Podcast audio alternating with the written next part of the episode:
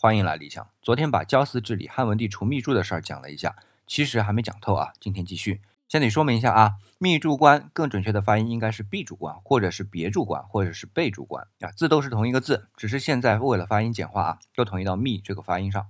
那还有就是简化字是禾木旁的密啊，但是未简化之前呢是士字旁的，和柱是同一个偏旁。好，字就不多说了。那问题是这秘柱官是干什么的？为什么会记录到交祀治理去呢？要知道，交祀制可都是记录像封禅这样的大事儿的。首先，秘书官是职业一过于下的官职，就是当有灾害发生，或者皇帝自己犯了错误，从经典中找各种托词，把责任推到下属官员，甚至是老百姓头上。这个官职是汉朝从秦朝继承下来的，正式确立啊，就是在秦始皇，他是雄才伟略的君主啊，能够吞并六国，建立大一统的中央集权国家，所以对于权威是极其看重的。像秘书官这样的官职是必不可少的。